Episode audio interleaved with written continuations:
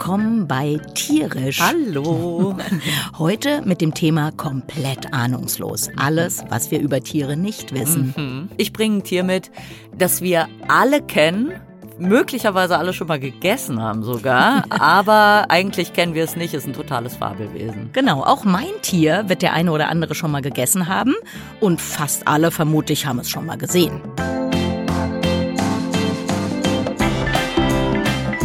Tierisch, der Podcast von Lydia Möcklinghoff und Frauke Fischer, präsentiert von Weltwach.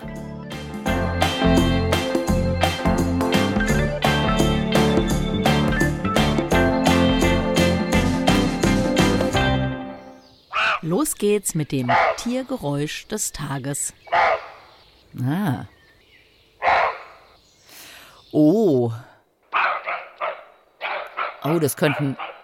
Sind es vielleicht also man denkt erstmal Hunde, weil es so ein Bellen ist, wie so Waldhunde oder sowas. Es könnten aber auch vielleicht Affen sein oder sowas. Nee, wir auch suchen nicht. ein Tier bei uns. Bei uns? Hier? Ja. Ah, ja. Und das ist nicht der Hund vom Förster. Ach so, ja gut, spiel's nochmal. Ah, aber eigentlich, ich kenne das eigentlich.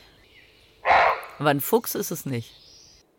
Scheiße. Aber du kommst der Sache näher. Ich blamier mich jetzt das total. Das Tier lebt bei uns im Wald. Es ist kein Fuchs. Hochbeiniger. Ah, es ist natürlich ein, ein Reh, Rehbock. Genau. Ja, und eigentlich weiß ich das doch. Ich saß schon mal, als wir einen Dachs beobachtet haben. Ja. Also da hatten wir uns extra positioniert, weil ich unbedingt mal einen Dachs sehen wollte. Wir haben ihn tatsächlich gesehen. Und überall haben die Rehböcke gebellt. Ganz das war genau. eben.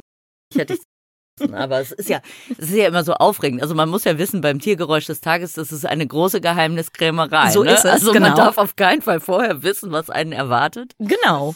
Und wir kommen später nochmal auf die Rehe zurück, denn okay. da geht es tatsächlich um das geheimnisvolle Verhalten von Rehen in einem bestimmten Lebensabschnitt. Darüber werden wir später noch sprechen. Also es geht ja heute allgemein darum, wenn man so Verhaltensbiologie anguckt, äh, was wir so über Tiere eigentlich wissen, ist es nicht so irre viel. Ne? Also es genau. geht eigentlich heute darum, was wir nicht wissen. Genau.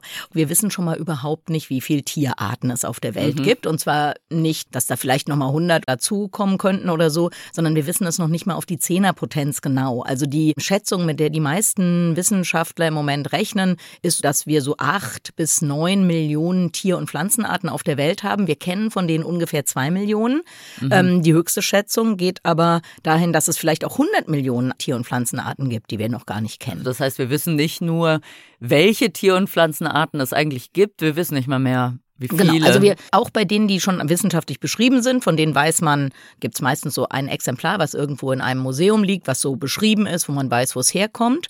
Aber es gibt zum Beispiel dafür gar keine zentrale Datenbank, die baut man zwar gerade auf, aber deswegen wissen wir noch nicht mal, wie viele wissenschaftlich beschrieben sind. Und dann gibt es eben ganz viele, die leben irgendwo, die Menschen, die da leben, werden die wahrscheinlich auch kennen, aber die haben eben keinen wissenschaftlichen Namen, die befinden sich in keinem Museum und die tauchen deshalb auch in keiner wissenschaftlichen wissenschaftlichen Liste von Tier- und Pflanzenarten auf. Und das ist ja auch die Gefahr, wenn man jetzt zum Beispiel die Abholzung der Regenwälder sieht oder die Zerstörung von sehr diversen Ökosystemen. Da gehen dann möglicherweise Tierarten verloren, die wir noch gar nicht mhm. entdeckt haben und die aber vielleicht mal für uns wichtig genau, gewesen also wären. Das also möglicherweise kann man sofort streichen, denn das ist ganz sicher so. Also wir rechnen im Moment damit, dass so ein bis zwei Tier- und Pflanzenarten pro Stunde aussterben. Mhm. Also die Dauer unseres Podcasts, äh, da werden wir wieder eine Tier- oder Pflanzenart für immer von unserem Planeten verlieren. Genau. Und mhm. viele von denen liefern potenziell Medikamente. Sie sind wichtig, um Ökosysteme zu stabilisieren, die dann wiederum CO2 binden oder Wasserkreisläufe aufrechterhalten erhalten.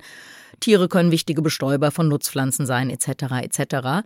Und wir greifen da massiv ein und das auf den ersten Blick zum Schaden dieser Tier- und Pflanzenarten, mhm. aber insgesamt zu unserem eigenen großen Schaden. Die Leute glauben ja immer Artenschutz, das ist so Leute mit dick gestrickten Pullovern, die mhm. mal so ein bisschen ökomäßig unterwegs sind mhm. und den Planeten retten wollen. Aber also ehrlich gesagt, der Planet hat sich schon mehrmals selbst gerettet ja. nach irgendwelchen Katastrophen. genau. Also es geht eigentlich mehr darum, unsere Art zu retten. Genau, also wir sind davon total abhängig von den Leistungen von Ökosystemen. Die meisten davon können wir nicht, gar nicht ersetzen. Wenn wir die ersetzen können, dann irgendwie teuer und nicht so gut, wie die Natur das machen würde. Ja, und wir sind eben absolut davon abhängig. Also wer es nicht glaubt, der kann ja mal versuchen, ab jetzt die Luft anzuhalten. also nicht, nicht atmen, nicht essen, nicht trinken. Mal gucken, wie lange man das aushält. Atmen, essen, trinken geht alles nur, weil natürliche Ökosysteme Luft reinigen, Trinkwasser aufbereiten, Nahrungsmittel für uns bereithalten, fruchtbare Böden generieren etc. Und das Problem ist ja auch, dass Ökosysteme oft so komplex sind, dass wir nicht wissen, mhm. also auch passend zu unserem Thema heute, an welcher Stelle die eben zusammenklappen, an welcher Stelle wir es wirklich überreizt mhm. haben und die dann eben aufhören, diese für uns lebenswichtigen mhm. Ökosystemleistungen Genau, also jeder von uns hat wahrscheinlich ein Smartphone oder einen Computer und die wenigsten von uns kennen sich damit gut aus. Also wenn man jetzt uns allen mal so einen kleinen Schraubenzieher geben würde, wir sollen das mal aufschrauben und mal irgendwas da rausschneiden, dann ist die Wahrscheinlichkeit ziemlich groß, dass das System kollabiert, weil wir uns eben nicht, die meisten von uns nicht gut genug mit Computern auskennen. Niemand auf der Welt kennt sich gut genug mit natürlichen Ökosystemen aus, um da drin problemlos rumzupfuschen. Ja, sollten wir lieber lassen. Also zum einen haben wir Tiere noch gar nicht entdeckt, äh, bevor sie aussterben. Teilweise kennen wir Tiere. Wir wissen aber so wenig über die Tiere, dass wir vielleicht wissen, dass sie ein Problem haben. Vielleicht bei mhm. vielen Tieren, gerade bei seltenen, bei Tieren, die vermutlich selten sind, mhm. wissen wir überhaupt nicht, haben die ein Problem? Sterben die gerade mhm. aus? Sind die schon immer so selten? Genau. Das ja. weiß man einfach. Also weil nicht. es auch einfach natürlich viel zu wenig Leute gibt, die sich damit wissenschaftlich genau. beschäftigen. Also ja, wenn man jetzt, keine Ahnung, über eine bestimmte Tierart mal fragt, okay, wie ist denn da die Situation, braucht man ja erstmal einen, der Experte, Expertin dafür ist, jemand, der sich mit diesen Tier- oder Pflanzenarten gut auskennt. Und wenn man jetzt Elefanten oder Löwen oder was weiß ich anguckt, dann findet man solche Menschen vielleicht eher. Aber wenn es um irgendeinen so einen seltenen kleinen Pilz oder irgendeine so Mückenart im Zentralamazonas geht, dann gibt's wahrscheinlich überhaupt gar niemand, der sich mit denen gut auskennt. Ja, aber teilweise ist die Forsch also der Stand der Forschung auch schlecht bei Tieren mhm. vor der Tür, also Ganz. Eichhörnchen genau. und so weiter. Oh, und ja, darum ja. geht's ja heute. Ich komme jetzt erstmal mit meiner Geschichte, oder? So oder ist es. nee, genau, mit nein, nein, meine so. Geschichte ist, wird der grandiose Abschluss. Genau, und bei meiner Geschichte ist es aber nochmal ein bisschen anders. Also, mhm. das sind jetzt Tiere, ja, die leben vor unserer Haustür und ja, die sind super die sind eigentlich nicht schlecht erforscht, die sind nur wenig erforscht, mhm. weil sie so schwer zu erforschen mhm. sind. Und die haben tatsächlich sogar eine ganz schön lange Forschungskarriere hinter Und einen sich. Körper. Also oh, oh, ja, ja genau. Wir verraten ja immer, also wir machen ja immer so ein bisschen ein Geheimnis um unsere Geschichten, die wir mitbringen. Aber so ein bisschen wissen wir schon, worum es geht. Das heißt, du weißt, es geht heute um Aale bei genau. mir. Also ja. ich bringe eine Geschichte über Aale mit. Mhm. Und das ist echt ganz spannend. Also man erforscht Aale eigentlich seit sehr, sehr vielen Jahrhunderten und hat sehr lange gedacht, dass Aale geschlechtslos, mhm. also nicht nur geschlechtslos sind, sondern dass die sich gar nicht sexuell reproduzieren, weil mhm. man nie irgendwelche Geschlechtsorgane gefunden mhm. hatte, wenn man die aufgemacht ja, hat. Okay. Und äh, das fanden die Christen total super. Also wenn dann immer mal wieder so ein Feiertag war und man durfte ja. auf keinen Fall kein Fleisch essen, mhm. weil das viel zu sexy Essen mhm. ist, mhm. dann gibt's ja Fisch, aber Fisch immer noch so ein bisschen sexy. Also Fische haben ja auch Sex. Und von daher ist halt der Aal super, okay. weil man eben gedacht hat, die erscheinen einfach ja. so, ne? Und also super unsexuelles Essen mhm. und deswegen mhm. war der Aal immer ein totaler Renner an so ja. christlichen Feiertagen. Dann hat jemand hm? Nee, mir, mir bei plötzlich erscheinen fällt mir nur ein, dass man früher auch dachte, dass zum Beispiel Schwalben unter Wasser überwintern, weil oh. die im Frühjahr ja plötzlich flach über dem Wasser fliegen. Im ganzen Winter hat man die nicht gesehen, also offensichtlich überwintern die, erscheinen dann plötzlich über den Wasserflächen. Auch eine schöne Vorstellung. ja. manchmal, manchmal würde ich auch gerne an solche Dinge glauben. Es macht so viel Spaß. Naja, also auf jeden Fall die Aale erschienen einfach. Dann hat jemand aber doch Ovarien gefunden, mhm. also Eierstöcke. Dann war ja. klar, okay, also mhm. ähm, Weibchen gibt's schon mal scheint es zu geben, dann müsste es ja eigentlich auch irgendwelche Hoden oder mhm. ähnliches geben. Dann hat man lange gesucht, auch sogar Sigmund Freud mhm. hat über 400 Aale auseinandergeschnibbelt, okay. ohne Hoden zu finden. Okay. Und heute weiß man, es liegt tatsächlich daran, dass die sich alle junge Aale angeguckt haben, ah, okay. die noch überhaupt keine Geschlechtsorgane gebildet ah, haben. Ah, Denn das Verrückte ist, Aale bilden ihre Geschlechtsorgane erst gegen Ende ihres Lebens. Mhm. Also das ist bei Männchen so nach über sieben Jahren, ja. bei Weibchen über 15, so um die mhm. 15 mhm. Jahre.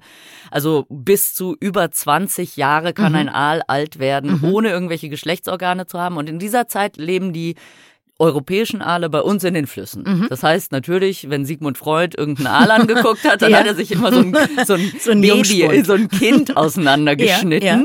Und äh, dann fangen die Aale eine total verrückte Reise an. Mhm. Sie wandern dann nämlich Richtung Atlantik mhm. bis zu 6000 Kilometer lang und mhm. auf dieser Reise verwandeln sie sich. Also es ist total Das ist ja die Gegenwanderung zu Lachsen zum Beispiel. Genau. Also Aale leben in den Flüssen, wandern dann ins Meer zur Reproduktion und bei Lachsen Lachsen ist ja genau umgekehrt. Genau, deswegen gibt es immer sehr viele Unfälle zwischen Aalen und Lachsen. genau. Frontalunfälle zwischen Aalen und Lachsen sind ganz gängig. Genau, genau. Das ist ganz bekannt. Auf jeden Fall, solange die Aale bei uns leben, am Anfang als Glasaale mhm. und dann langsam entwickeln sie sich. Man hat immer gedacht, das wären 8000 verschiedene Arten von Aalen. Mhm. Eigentlich ist es eine Art, die einfach nur sehr unterschiedlich in ihrem Leben aussieht. Mhm. Und nun wandern die Aale in den Atlantik und verwandeln sich mhm. komplett. Also wirklich wie so ein, wie so ein Fabelwesen. Mhm. Sie werden so mhm. ganz silbern, mhm. ihre Augen werden blau und ihr After und ihr, ihr, kompletter Verdauungstrakt bilden sich zurück, bis sie gar keinen mehr haben. Mhm. Und während der Zeit, deswegen ist Aal auch so ein fettes Essen, mhm. ja. weil in dieser ganzen Zeit auf ihrer Wanderung ernähren sie sich komplett von diesem Fett. Hm. Und dann müssen sie 5000 Kilometer etwa gegen den Golfstrom schwimmen, weil dann, also und das hat alles sehr lange gedauert, das rauszufinden. ja. das ist, also man ist sehr stolz auf diesen Stand ja. der Forschung, aber jetzt kommt der Teil, den man immer noch genau. nicht weiß, ja. weil sie wandern dann in die Sargasso-See. Mhm. Also Sargasso-See kennst du ja. wahrscheinlich. Mhm. Ja, ja, genau. So so eine, auch so eine Seegrasregion. Ja, ja, das ist, also Sargassum, das sind so Braunalgen, genau. die tatsächlich ah, ja. bis mhm. zu 300 mhm. Meter lang mhm. werden können. Mhm. Und dieser Gasso-See ist im Prinzip das einzige Meer ohne Ufer, mhm. weil es liegt mitten im Atlantik zwischen Südamerika und Afrika mhm. und ist so im Schatten des Antillenstroms mhm. und ist tatsächlich so eine ganz ruhige Region. Mhm. Region klingt jetzt erstmal klein, ist allerdings sehr viel ja. größer als das Mittelmeer und das Karibische Meer ja. zusammen. Okay. Genau, und weil dieser Gasso-See eben in diesem Wirbelschatten vom Antillenstrom liegt, durch diese Fliehkräfte ist ja. sie tatsächlich im Zentrum auch ein Meter tiefer als der umliegende okay. Atlantik. Also so völlig verrückte Gegend. ja. Und ganz, ganz wichtig für ganz viele Tiere. Es mhm. gibt dort einige Tierarten, die nur dort leben, zum Beispiel der Sargasso-Anglerfisch ja. zum Beispiel. Okay. Ja. Nee, ich habe eine kurze Frage, weil wir, wir, haben ja schon ein bisschen über Eingriffe von Menschen gesprochen. Jetzt gibt es ja diese Giant Garbage Patches.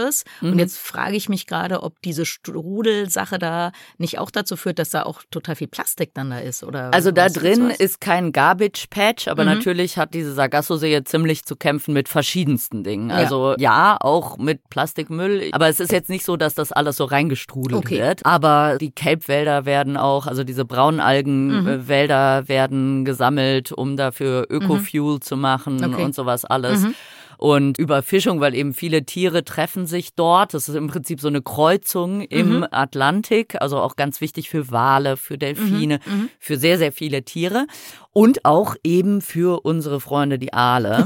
guter Freund, ganz guter genau. Freund. Genau, denn äh, man hat herausgefunden, dass die Aale sich dort fortpflanzen. Aber warte, vielleicht ja. weißt du da mehr als ich, weil mein letzter Stand der Forschung ist, dass man das genau nicht weiß. Also, dass man den Jungtieren, den Larven sozusagen zurückfolgt, immer durch äh, Forschungsschiffe, ja. die die fischen, und dass man aber noch nie sich paarende Wale genau. gefunden hat und auch Richtig. deshalb, also man ist sozusagen jetzt sehr, sehr dicht dran genau. und das dichteste wäre dann dieser Bereich, aber dass man immer noch denkt, hm, aber also man weiß es eigentlich nee, genau, immer noch nicht. Genau, nee, nee, genau, mhm. richtig. Also da mhm. hast du recht. Äh, man weiß es immer noch nicht. Also man hat eben die jüngsten Larven mhm. dort gefunden. Genau. Und deswegen sagt man, okay, Und die sind aber immer noch relativ groß, sodass ja. man immer noch denkt, na, genau. ein Stück der Erkenntnis fehlt uns noch. Richtig. Also es gibt eine Forschergruppe, die da jedes Jahr dann mit ihrem Boot mhm. rumfährt und genau das versucht rauszufinden, mhm. eben wo pflanzen die sich eigentlich fort. Also man mhm. muss wissen, danach sterben die adulten mhm. Tiere ab, aber auch das hat man nicht gefunden. Das heißt, sie suchen ja. nach genetischen, ja, es ist sehr tief in also der genau, man hat aber da, eben, man hat auch äh, noch nie Erwachsene, man kennt da die Larven, aber genau. komischerweise keine keine Erwachsenenaale, oder? Genau, also doch, so? ja, man ja. weiß ja, wie sie sich entwickeln. Also man kennt sie schon, aber wo genau, sie dann ich dachte, bleiben in dieser hinterher. Region hat man erwachsene Aale nee. noch gar nicht gefangen. Nee, nee, das ja. nicht. Nee, okay. eben. Und mhm. diese Forscher haben dann versucht, bei Aalen aus der Gefangenschaft mhm eben diese Gonadenproduktion, also die mhm. Ausbildung von Geschlechtsorganen durch Hormone auszulösen, mhm. sie dann zu besendern und dann okay. da auszusetzen, um zu sehen, wo schwimmen sie denn eigentlich ah, okay. hin. Aha. Hat aber alles nicht geklappt. Mhm. Besser hat's geklappt beim japanischen Aal mhm. tatsächlich.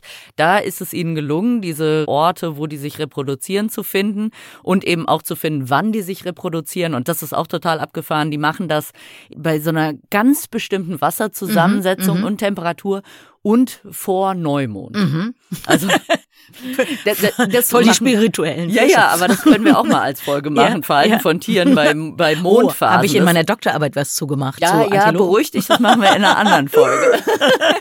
aber eben, also das ja. ist eben völlig abgefahren. Mhm. Bis heute weiß man mhm. einfach nicht, wie das genau bei den Aalen mhm. funktioniert. Und das ist ein Problem, wie bei vielen anderen Tierarten. Mhm. Weil wenn man Dinge nicht über Tiere weiß, ist es sehr schwer, sie zu schützen. Ja. Und, und vor in allem internationalen Gewässern natürlich ohnehin. Also das genau. ist ja sowieso also schwierig. Also, richtig, ja. bei der Sargasso-See, das gehört keinem so richtig. Ja, genau. Da wird jetzt gerade wird eine Kommission aufgebaut. Mhm. Über die IUCN habe ich das mhm. gelesen, also mhm. die Internationale Union für Naturschutz. Da wird gerade ein Konsortium aufgebaut und so weiter, aber es ist sehr schwierig mhm. in der Sargasso-See. Mhm. Und wenn sich die Aale da tatsächlich ausschließlich dort mhm. reproduzieren, wird es schwierig. Und ja. tatsächlich sind die Aalbestände vom europäischen Aal um 90 Prozent mhm. zurückgegangen, ja. also ziemlich Was krass. Was leider auch damit zusammenhängt, dass ich glaube in Spanien und Portugal diese jungen Aale, diese Glasaale als Delikatesse genau. gelten genau. ja. und leider gigantisch überfischt werden und das sind ja Tiere, die sich noch gar nicht reproduziert haben. Also selbst die paar, die zurückkommen, schaffen es gar nicht mehr in unsere Flüsse, um dann geschlechtsreif zu werden, weil die blöderweise schon als Jungfische auf ihrem Rückweg in ihre erwachsenen Lebensräume leider alle genau. abgefischt genau. werden. Und die Aale haben natürlich allgemein in Zeiten der Überfischung und so einen etwas ungünstigen Lebenszyklus. Mhm. Also mhm. sehr alt zu werden und sich mhm. dann nur einmal zu reproduzieren, mhm. ist immer mhm. schlecht, wenn man befischt wird sozusagen. Genau. Und über sehr alt sollten wir vielleicht auch mal eine Folge machen. Fällt mir gerade ein. Ja, das ein. machen können wir zum Beispiel an deinem Geburtstag machen. Stimmt, uh, sehr, sehr, alt, alt. Sehr, sehr alt werden. Auf jeden Fall ist es ungünstig und tatsächlich sind die Aalbestände total zusammengebrochen zwischen 1980 und 2011 mhm. und seitdem haben sie so ein Plateau, also mhm. hat dieser Zusammenbruch so ein mhm. Plateau mhm. erreicht. Und keiner weiß warum. Ja. Und es ist halt auch schwierig dann zu argumentieren, hier, wir müssen die Lachse, äh, die Lachse, siehst du mit deinen Lachsen, wir müssen die Aale schützen, aber wie genau? Mhm, also ja. äh, es wäre also es ist ja ein grundsätzliches gut, so. Problem mhm. natürlich bei wandernden Tierarten, wo ja ein Schutzgebiet an einem Ort zum Beispiel nicht so viel hilft. Ja, richtig. Da sind wir aber bei meinem Thema. Soll ich übernehmen? Ja, übernehmen genau. doch mal. Pass auf, Tschüss, du hast Lachse. es war schön. Äh, Lachse, verdammte genau. Axt, Also, wir bleiben beim Thema Wandern und zwar okay. bei einer einheimischen Tierart, bei der man das auch erst durch neuere Techniken rausgefunden hat, dass sie das machen und ein riesiges Rätsel, warum und wieso. Okay. Und zwar reden wir vom einheimischen Rehwild. So, das haben wir ja vorhin schon gehört. Das haben wir vorhin schon mal gehört. Ein, ein Rehbock, der da so gebellt hat.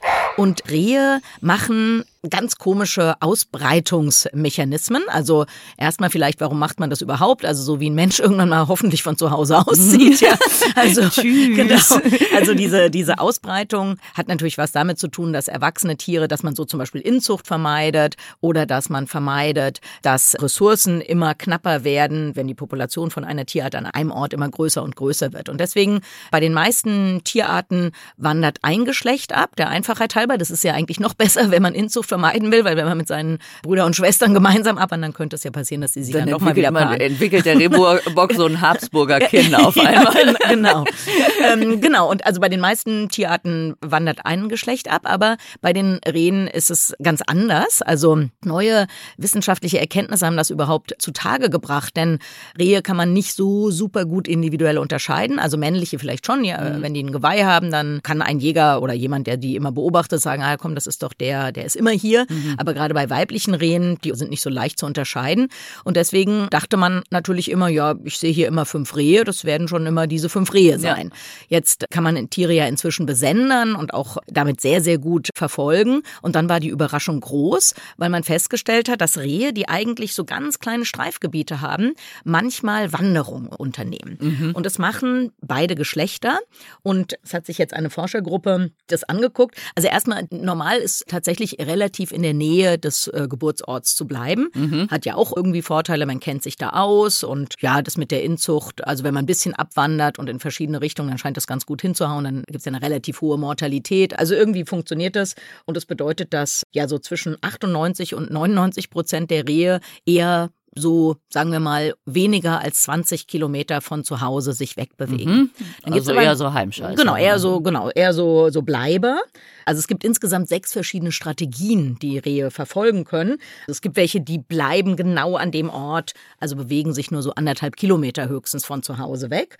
Und dann die, die das so ein bisschen weitermachen, bis 20 Kilometer, also das sind die Bleiber und die Explorer, mhm. ähm, die machen so insgesamt die Hälfte der Bestände aus. Dann gibt es so Abwanderer, welche die mal so eine Exkursion machen. Und ein Großteil von denen kehrt aber wieder zurück. Also die mhm. laufen einmal Machen los. So einen kleinen Ausflug, dann, gucken genau. sich das alles an und denken, nee, zu Hause genau. war es aber am schönsten. Und das hat man auch erst eben rausgefunden durch dieses Besendern, weil selbst wenn die zum Beispiel Ohrmarken Krass, hätten, ne? dann würde man ja nach ein paar Tagen, würde man denken, jetzt habe ich die ein paar Tage nicht gesehen, ah, jetzt sind die da ja wieder. Und man wüsste gar nicht, dass die abgewandert In der sind. Zwischenzeit. Das, genau, ja. das weiß man also erst durch dieses Besendern. Und dann gibt's eine ganz geringe Anzahl, die super weit laufen. Weltrekord hält ein norwegisches Reh, das ist 130 Kilometer gelaufen und hat sich dann da an diesem anderen Ort niedergelassen. Genau, ist ja eigentlich, es sind ja relativ kleine Tiere tatsächlich. Mhm. Bei unseren einheimischen Rehen, also im Bayerischen Wald hat man Studien gemacht, ist auch 1,50 Kilometer, 100 Kilometer mhm. gelaufen. Bis heute weiß man nicht, äh, was die warum? treibt, warum genau. die das genau. machen. Genau. Also weil ich habe ja am Anfang gesagt, ja, man kann äh, Inzucht vermeiden etc. Aber dann braucht man ja nicht so ewig weit zu laufen. Ja. Und es ist eben bis heute völlig unklar, warum die das machen. Also ich manche, aber auch manchmal, das könnte auch wirklich so Charaktereigenschaften ja. sein, so wie es bei uns Menschen ist. Wir haben auch Menschen, gut, die genau. sitzen am liebsten zu Hause und es gibt Menschen, die gehen gerne äh, genau. auf Reisen. Also bei, bei uns Menschen gibt es tatsächlich Menschen, die das sogenannte Explorer-Gen haben. Genetisch hat man das rausgefunden. Die Wissenschaftler, die das gemacht haben, die haben gesagt, ja nee, aber eigentlich finden sie nicht so gut, wenn man das Explorer-Gen nennt, weil das so den Eindruck erweckt, dass das so genetisch festgelegt mhm. ist. Aber man weiß tatsächlich, dass es bei Menschen ebenso abenteuerlustigere und weniger abenteuerlustigere gibt. Und jetzt hat man zum Beispiel Menschen genetisch untersucht, die auf sehr, sehr entlegenen Inseln leben, also was mhm. weiß ich, Osterinseln oder irgend sowas, und hat tatsächlich festgestellt, dass bei denen dieses Explorer-Gen relativ häufig vorkommt. Und das ist ja auch kein Wunder, weil irgendeiner von deren Vorfahren Kam muss sich irgendwann mal in so einen Kahn gesetzt haben und einfach mal in eine Richtung losgepaddelt. Ah, ja, klar. Und jetzt weiß man auch, dass das nicht zufällig könnte jetzt ja sein, naja, gab es einen Sturm und einer wollte einfach nur ein bisschen an der Küste lang und dann ist er leider abgetrieben worden und endete dann da 5000 Kilometer weiter entfernt. Aber die ersten Besiedler hatten richtig so ein Equipment dabei. Also die hatten Töpfe dabei und Hausrat und Haustiere sodass man weiß, nee, die sind nicht aus Versehen abgetrieben worden. Die wollten mhm. wirklich mal gucken, ob es woanders nicht auch schön ist. Ja. Und dieses Explorer-Gehen bei Menschen hat uns wohl erlaubt, auch sehr entlegene Gebiete zu besiedeln. Mhm. Wie gesagt, dieses, ja, diese genetische Setting haben nur sehr, sehr wenig Menschen. Die meisten sind nicht so abenteuerlustig. Mhm. Und jetzt interessanter Clou. Menschen, die dieses Explorer-Gen haben, die haben auch ein höheres Risiko, drogenabhängig ah, zu werden. Und man erklärt es eben so, dass die nicht nur abenteuerlustig sind im Hinblick auf neue Gegenden kennenlernen, sondern auch neue Erfahrungen zu machen mhm. und deshalb eine höhere Bereitschaft haben, eben irgendwelche Drogen zum Beispiel auszuprobieren. Krass. Genau, und also bei den Rehen. Bei den Rehen, ja. die LSD-Erfahrung genau, bei, also, bei äh, Rehen. Genau, und die scheint sich da, genau, die nehmen ja keine Drogen, aber vielleicht ist es bei denen, also das, wir sind ja heute bei komplett ahnungslos, ja. also wir wissen das eben nicht, mhm. wie das bei den Rehen ist. Eine genetischen Untersuchung gibt's dazu noch nicht, aber vielleicht lohnt es, sich das eben mal anzugucken, mhm. weil bis jetzt ist die Wissenschaft nur so weit, dass wir wissen, die machen das. Also manche machen mal einen Tagesausflug, manche laufen mal 50 Kilometer in eine Richtung, bleiben da ein paar Tage oder Wochen, kommen dann mhm. wieder zurück. Manche bleiben für immer da. Einer ist erstmal 30 Kilometer in die eine Richtung gewandert, hat ihm nicht gefallen, ist er zurückgekommen und ein paar mhm. Tage später 30 Kilometer Verrückt. in die andere. Also ja. Ich muss da so ein bisschen an die Pampas-Hirsche mhm. im Pantanal denken, mhm. in Brasilien. Die sind tatsächlich auch schlecht erforscht. Es ist halt mhm. verrückt, ne? Also, ja. so wie du das jetzt mhm. erzählst, also man denkt mhm. doch über Rehe, Wüsste weiß man, man halt alles ja. und ja. man weiß nichts. Mhm. Und in Brasilien ist ganz ähnlich. Diese Pampas-Hirsche, zumindest bei uns, stehen die an jeder Ecke. Die sind tatsächlich stehen auf der roten Liste, weil gerade Savannenflächen sind heutzutage einem großen Druck ausgesetzt. Da sprechen wir vielleicht nochmal in der Folge über Wald auch drüber, ne? Weil Leute auf Savannenflächen ausweichen, wenn sie keinen mhm. Wald abholzen. Ja. Und äh, diese Pampas-Hirsche sind eben offensichtlich, also das ist jetzt nur von Beobachtungen her, ganz krass an Savannenflächen. Mhm angepasst. Und wie krass hat man bei uns gesehen, also ich forsche ja in Brasilien, äh, das ist im Prinzip so eine nachhaltig genutzte Rinderfarm. Ja. Da wird nicht abgeholzt, sondern nur die natürlichen Schwemmflächen genutzt. Aber vor 40 Jahren gehörte die noch jemand anderem. Mhm. Und der hat abgeholzt nur die Fläche um die Farm rum, ja. dass man da eben Milchkühe draufstellen ja. kann und sowas alles, sind so 500 Hektar um die Farm mhm. sind abgeholzt worden. Da sieht man also, mal, von welchen Flächen wir sprechen, wenn man sagt, nur direkt um die Farm. Richtig, weil, äh, weil die Farm insgesamt ist 11.000 Hektar okay. groß, also 110 Quadratkilometer ja. und von daher sind 500 mhm. Hektar jetzt echt nicht so viel. So, wurde abgeholzt und es entstand eine künstliche Savannenfläche, mhm. auf der es mhm. natürlich keine Pampashirsche gab, mhm. weil außenrum ist auch so ein Ring von Wald. Ja. Und tatsächlich haben diese Pampashirsche über 30 Jahre gebraucht, mhm. um sich durch den Wald zu mhm. schlagen. Mhm. Sie haben es am mhm. Ende gemacht. Mhm. Jetzt gibt es eine Population mhm. eben auf dieser Fläche. Aber dieser Wald war so eine Barriere, weil wir ja. denken sonst immer so für Waldtiere, oh ja, offene Flächen sind Barrieren. Aber natürlich sind für Tiere, genau. die an offene Flächen ja. angepasst sind, diese Wälder die Barrieren. Ganz offensichtlich, aber das sind nur Sachen, die wir beobachtet haben. Veröffentlichungen darüber gibt's ja. nicht. Wie mhm. gesagt, die stehen auf der roten Liste. Und mhm. wie will man ein Tier ja. schützen, wenn man solche Sachen ja. halt auch gar nicht weiß? Genau, also diese Durchquerung von Wäldern, von Huftieren, meine Forschung in Afrika, sage ich auch nochmal ganz kurz. Die ähm, sind natürlich dann perfekt erforscht. Deine die sind natürlich perfekt erforscht und da war das aber auch so und das kann ich mir bei den Pampashirschen, oder ist ja logisch, also wenn man so ein Savannentier ist, und man äh, lebt in einem Ökosystem, wo es gefährliche Prädatoren gibt. Bei euch Jaguare, bei uns mhm. waren es Leoparden, die eben diese dichte Vegetation bevorzugen. Dann hat man ein Überlebensrisiko, wenn man da durchgeht. Mhm. Und die Antilopen, an denen ich gearbeitet habe, die sind auch nie in Wälder gegangen, also haben die absolut vermieden, aber die hatten eben das Problem, in der Trockenzeit mussten sie durch den flussbegleitenden Galeriewald, um an Trinkwasser zu kommen. Mhm. Und dann war es da sehr heiß, extrem trocken und die standen teilweise stundenlang an dieser Waldgrenze, bis sie sich irgendwie Getraut dann mal da durchgetraut haben. Und da reden wir von einem Streifen, der war vielleicht also die suchen sich dann schon Bereiche aus, wo der Galeriewald ganz schmal ist, aber dann reden wir da vielleicht von 30, 40 Meter Wald und da haben die stundenlang rumgezackert, oh. bis sie durchgegangen oh, sind. Mensch. Und tatsächlich, wir hatten ja auch Antilopen besendet und auch Leoparden besendet und tatsächlich hat es dann auch den einen oder anderen erwischt. Also ein besendeter Leopard hat dann womöglich eine besendete Antilope gefressen. Tja. Für wissenschaftliche Erkenntnis war das super, für die Antilope nicht und für uns war es auch ein bisschen ärgerlich, weil es so aufwendig war, die Tiere zu besetzen. Wollte ich gerade sagen, genau. oh. genau. Das ja. stimmt. Also ich glaube, zusammenfassend ist wichtig zu sagen, dass Forschung mhm. über das Verhalten von mhm. Tieren ganz wichtig ist, dass es viel zu wenig gibt und der Grund dafür ist vor allem auch die Finanzierung. Mhm. Ne? Also ja. Verhaltensforschung Aber, wird immer so ein bisschen als mhm. fancy genau. Hobby angesehen. Und ganz neu gibt es eine Publikation über Forschung in Nature publiziert und die haben herausgefunden, dass es relativ wenig große Schritte in der Forschung gibt. Also dass wir eigentlich nur so ganz ähm, kleine Fortschritte in der Forschung Forschung allgemein machen. Würde man denken, ja, kein Wunder, wir wissen ja auch schon so viel, deswegen ist der Fortschritt geringer. Und das vielleicht nochmal Aufforderung an alle, die uns zuhören, wer sich für solche Forschung interessiert.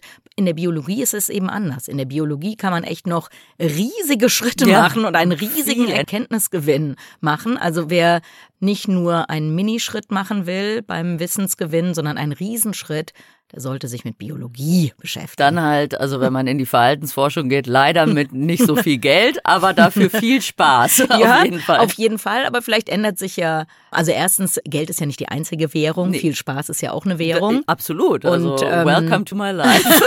genau. Ich glaube, wir beide, wir würden auf jeden Fall eine Lanze dafür brechen, dass man solche Freilandaufenthalte macht und solche Forschung. Und es ist eben wichtig, um die Tiere auf unserem Planeten schützen zu können. So ist es. Und wo du jetzt aber gerade schon bei einem Aufruf bist, oh. würde ich jetzt noch einen Aufruf machen. Ich habe ein Tiergeräusch des Tages, noch ein Tiergeräusch oh. des Tages dabei. Damit können wir unsere Folge heute abschließen. Ja. Von daher jetzt alle nochmal Kopfhörer auf. Alright. Wir haben hier so eine super, ah, wir müssen umsteckern. Wir haben hier so ein super professionelles, in Anführungszeichen, Setting. Ist ja nur Audio, deswegen beschreibe ich, dass meine Kopfhörer rosa sind. Richtig. Damit es einfach noch schöner ist. schöner ist. Genau, so. Achtung, schwenkt unaufgeregt an, wird dann immer verrückt. Okay.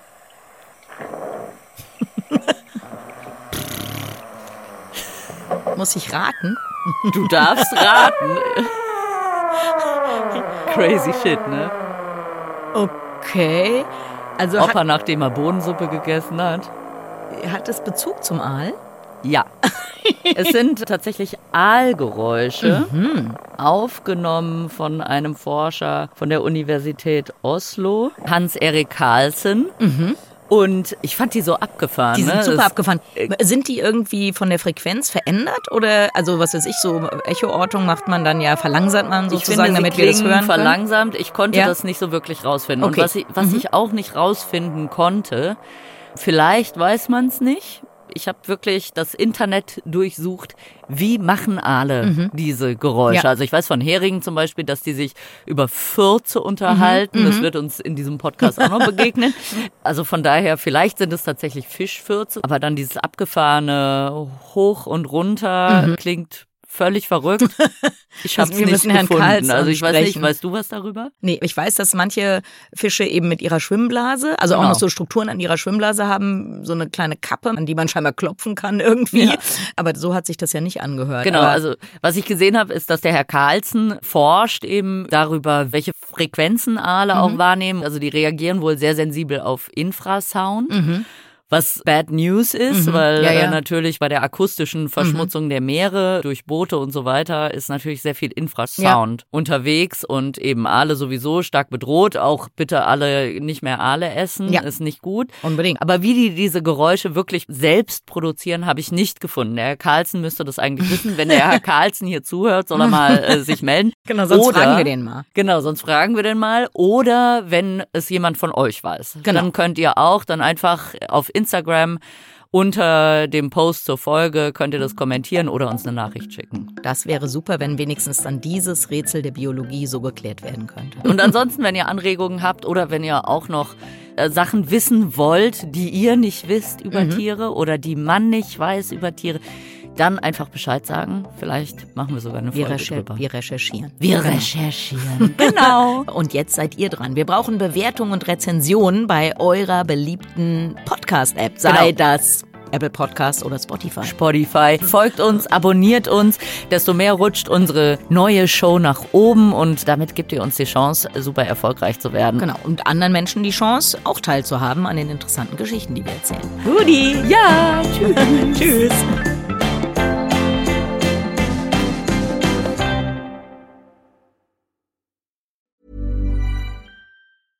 Mom deserves the best, and there's no better place to shop for Mother's Day than Whole Foods Market. They're your destination for unbeatable savings, from premium gifts to show-stopping flowers and irresistible desserts. Start by saving 33% with Prime on all body care and candles. Then get a 15-stem bunch of tulips for just $9.99 each with Prime. Round out Mom's menu with festive rosé, irresistible berry chantilly cake, and more special treats. Come celebrate Mother's Day at Whole Foods Market.